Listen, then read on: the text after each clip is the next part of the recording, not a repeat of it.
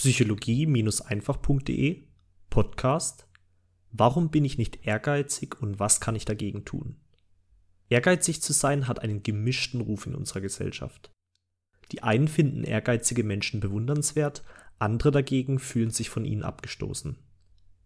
In diesem Artikel gehe ich davon aus, dass du jemand bist, der es gut finden würde, ein wenig ehrgeiziger zu sein, und ich möchte dir dabei helfen, genau das zu werden. Denn wenn wir die positiven Seiten von Ehrgeiz betrachten, dann stellen wir fest, dass ehrgeizige Menschen zu den Menschen gehören, die die größten Errungenschaften für die Menschheit geleistet haben. Man nehme dann nur einmal einen Thomas Edison oder einen Henry Ford, einen Elon Musk, einen Steve Jobs oder einen Bill Gates. All das sind Menschen, die groß geträumt und mit ihren Lebenswerken die Welt verändert haben.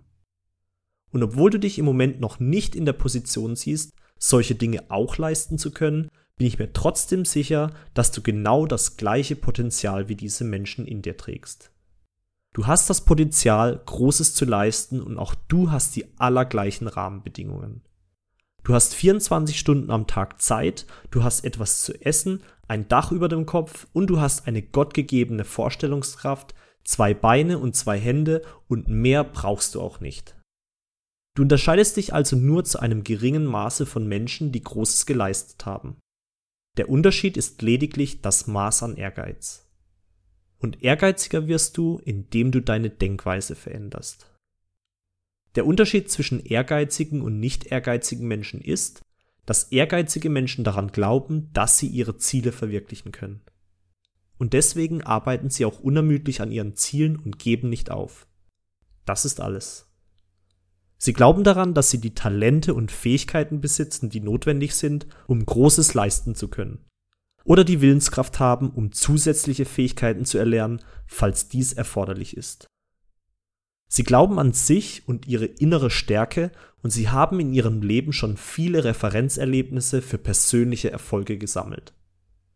Alle haben einmal klein angefangen und haben sich dann von Ziel zu Ziel im Schwierigkeitsgrad gesteigert.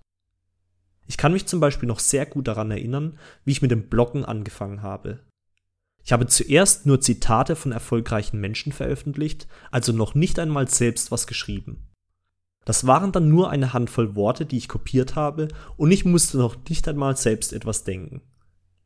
Und erst ein paar Wochen später habe ich dann begonnen, eigene Artikel zu schreiben. Erst nur einmal alle zwei Wochen, dann einmal die Woche und im Moment sogar so gut wie täglich.